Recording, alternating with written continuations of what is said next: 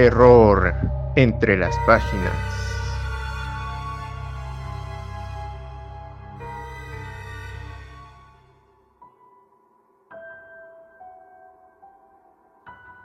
Bienvenidos al segundo episodio del podcast Terror entre las páginas, un proyecto creado por estudiantes de la Facultad de Humanidades de la Universidad Autónoma del Estado de México. En esta ocasión, traemos para ustedes a la autora Mary Eleanor Wilkins Freeman, notable escritora norteamericana. Nació el 31 de octubre de 1852 en Randolph, Massachusetts, y murió el 13 de marzo de 1930 en Metuchen, Nueva Jersey. Esta autora es famosa por su obra llena de historias y novelas de vidas frustradas en los pueblos de Nueva Inglaterra, pero también destaca por sus cuentos de fantasmas y relatos de terror de aquella época. Su obra combina el género de lo sobrenatural y gótico con el realismo doméstico, y su temática se centra en la pérdida, el dolor y la crueldad humana. Hoy escucharemos su cuento Luella Miller. Bienvenidos a su programa Terror entre las páginas.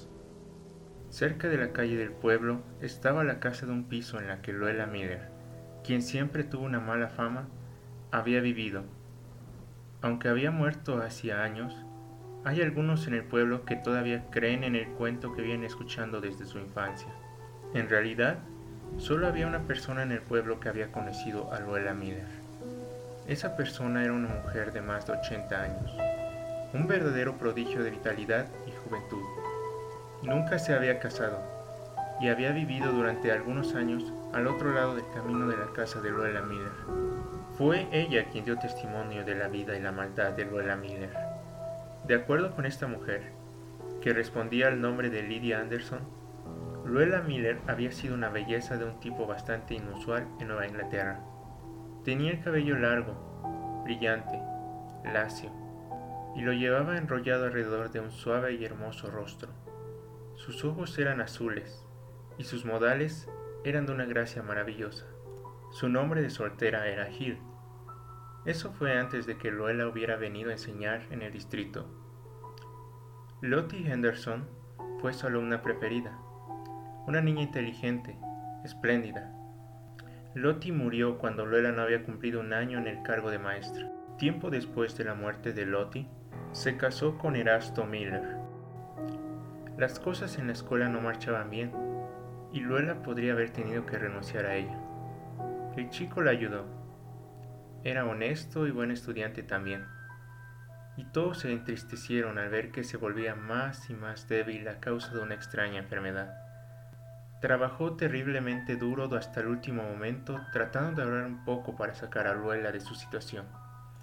Murió a la semana. Cayó en el suelo de la cocina mientras preparaba el desayuno, pues él se encargaba de estas cuestiones, ya que Luella estaba en cama. No podía soportar que Luella levantase un dedo, y ella se lo permitía. Lily Miller fue a vivir con Luella inmediatamente después del funeral de Erasto. Lily apenas había pasado su primera juventud y era robusta y floreciente, de mejillas rosadas y brillantes ojos oscuros. No había pasado seis meses en su nueva residencia cuando el color rosado de sus mejillas se desvaneció. La luz desapareció de sus ojos y sus rasgos afilados se deshicieron, aunque todavía llevaba una expresión de dulzura absoluta e incluso de felicidad. Ella se dedicó servicialmente a su cuñada. No había duda de que la amaba con todo su corazón. Solo temía morir y dejar sola a Luela. De parte de Luela no recibió ninguna clase de atención. Solo los vecinos se preocupaban. La pobre Lily languidecía considerablemente. Cuando finalmente murió, Luela se hizo cargo de su tía Abby Mixter. Al llegar, era redonda y rosada como una flor, pero la pobre tía Abby comenzó a decaer del mismo modo que Lily. Supongo que alguien le escribió a su hija, que estaba casada, la señora Sam Abbott, ya que ella le escribió a su madre para pedirle que se fuera inmediatamente. Pero la tía Abby no se iría. La pobre solo tenía ojos para Luela y solo de ella se ocupaba. Su hija continuó escribiéndole, pero no sirvió de nada. Por fin llegó. y al ver lo mal que estaba su madre, rompió a llorar. Habló con Luela, la acusó de haber matado a su marido y a cada persona que se acercaba a ella de buena fe. La señora Abbott se fue llorando, los vecinos la oyeron, nunca más vio a su madre con vida. Esa noche, la tía Abby mandó a llamar a la señora Anderson. Cuando llegó, se encontró a Luela llorando, o riendo, o ambas cosas juntas. La tía Abby estaba blanca como una sábana, sin aire. La señora Anderson la amenazó, diciéndole que no estaba en condiciones de estar fuera de la cama. Ella respondió que no se sentía tan mal, estaba más preocupada por Luela. Muy ofendida por la situación, la señora Anderson volvió a su casa por un poco de valeriana para calmar el brote histérico de Luela. Al dárselo a la fuerza, Luela dejó de reír y llorar, pero la tía Abby permaneció haciendo guardia y alimentando a Luela con una cuchara a lo largo de toda la noche. En la mañana, tan pronto como salió el sol, la señora Anderson corrió hasta la tienda y envió a Johnny Bisbee por un médico. La pobre tía Abby no parecía entender nada. Cuando llegó el doctor, difícilmente se podía decir que respiraba. Y cuando se retiró, Luela entró en la sala mirando como un bebé en su camisón de volantes. Miró hacia la cama, entre inocente y divertida, y dijo, Pensé que alguien hacía café. Creo que esta mañana podrías hacértelo tú misma, respondió la señora Anderson. Jamás me hice el café en toda mi vida, dijo ella, asombrada. Erasto siempre la hacía, y luego Lily, y finalmente la tía Abby. Había algo en torno a esa trivial conversación sobre el café que inquietaba a la señora Anderson. Tres habían muerto por sus caprichos. Incluso pensó en que alguien debía terminar con ella antes de que otros cayeran bajo su influencia. No parece enferma, continuó Luela. Pues lo está, dijo la señora Anderson. Va a morir y tú te quedarás sola. Deberás aprender a prescindir de los demás y arreglártelas por tu cuenta. Luela se puso histérica. Lo único que hizo fue irse al otro lado de la habitación, donde la tía Abby no podía oírla. La señora Anderson estaba ocupada en intentar que la pobre tía Abby mantuviera el aliento. En la tarde volvió el médico y la hija de la tía Abby, la señora Abbott, pero llegaron tarde. La tía Abby había muerto. ¿Dónde se metió Luela? preguntó la señora Abbott. Está en la cocina, dijo la señora Anderson. Está en pleno ataque de nervios. Tiene miedo de que la muerte sea contagiosa. Entonces habló el doctor.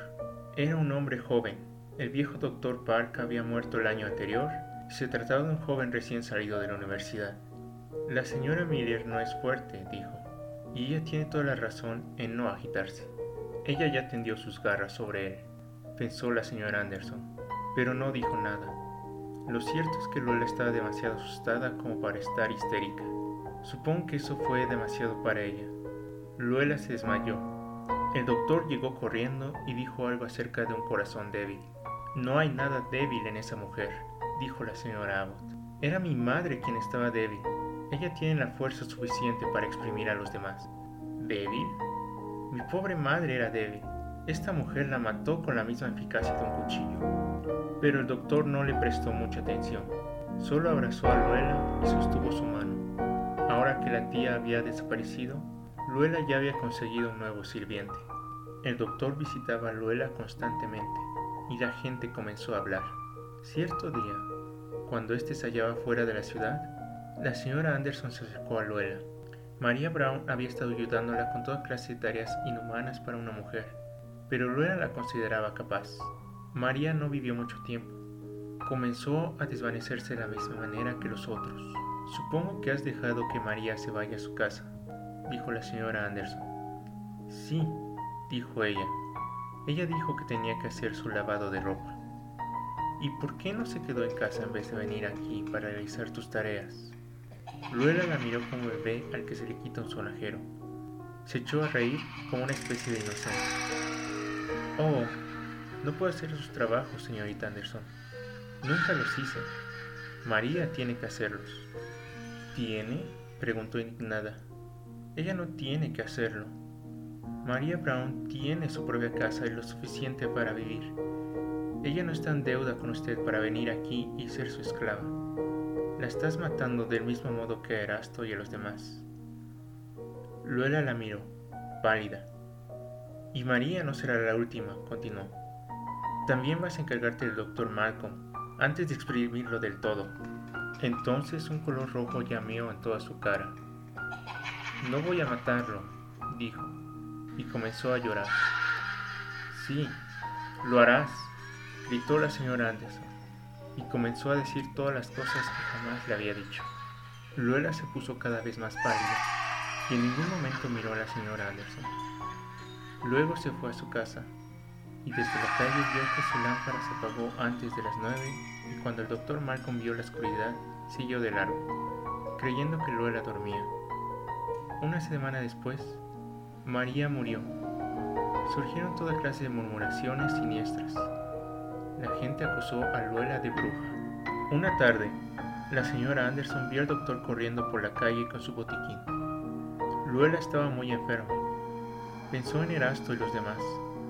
Al día siguiente, la señora Babbitt le informó que el doctor había traído una chica de las afueras para cuidar a Luela y que estaba bastante seguro de que él se casaría con ella. Pocos días después, Sarah Jones, aquella muchacha traída para ayudar a Luela, fue vista caminando por la calle como un espectro sin voluntad.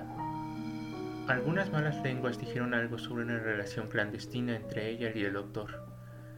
Lo que nadie adivinó es que la nueva víctima sería el pobre médico. Murió sin que el ministro le suministrase la extrema unción, dejándole a Luela todo su patrimonio. Una semana después, también enteraron a Sarah Jones. Pareció el fin de Luella Miller. Ni un alma en todo el pueblo levantaría un dedo por ella. Pronto se la vio yendo a la tienda de la señora Babbitt, que tenía miedo de que Tommy, su hijo y quien realizaba los mandados, llevase las vituallas de Luella.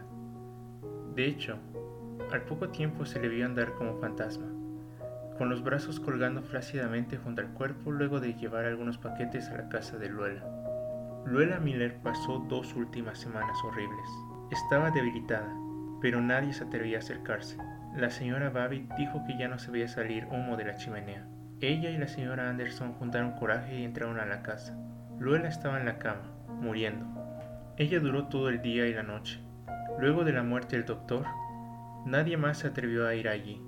Cerca de la medianoche, la señora Anderson la dejó por un minuto para correr a su casa y conseguir alguna medicina porque había comenzado a sentirse mal.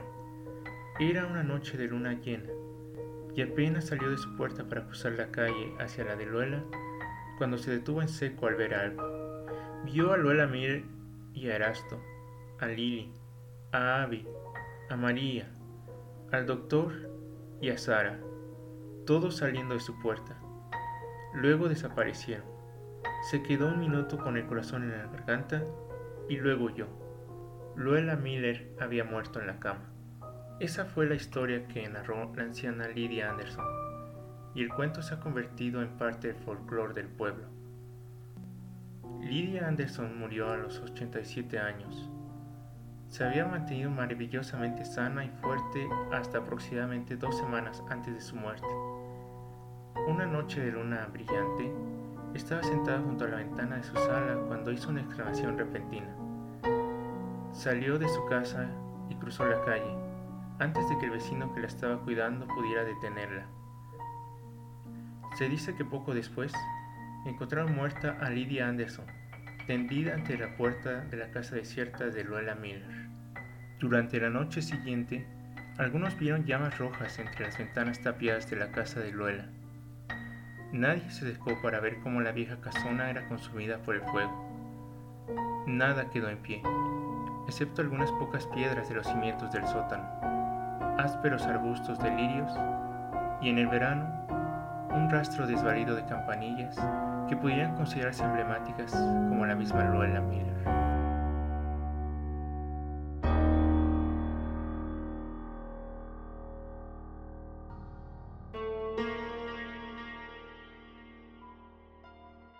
Guión, locución y edición por Flavio Domínguez González. Narración por Francisco Cázares Jaimes.